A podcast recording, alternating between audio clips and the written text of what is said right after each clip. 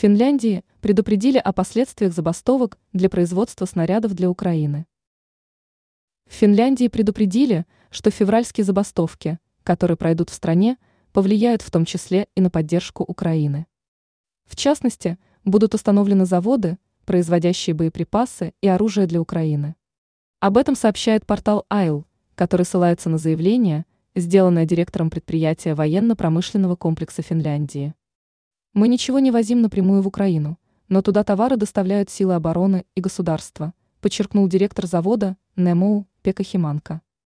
Данное предприятие занимается производством боеприпасов двух видов – малого и среднего калибров.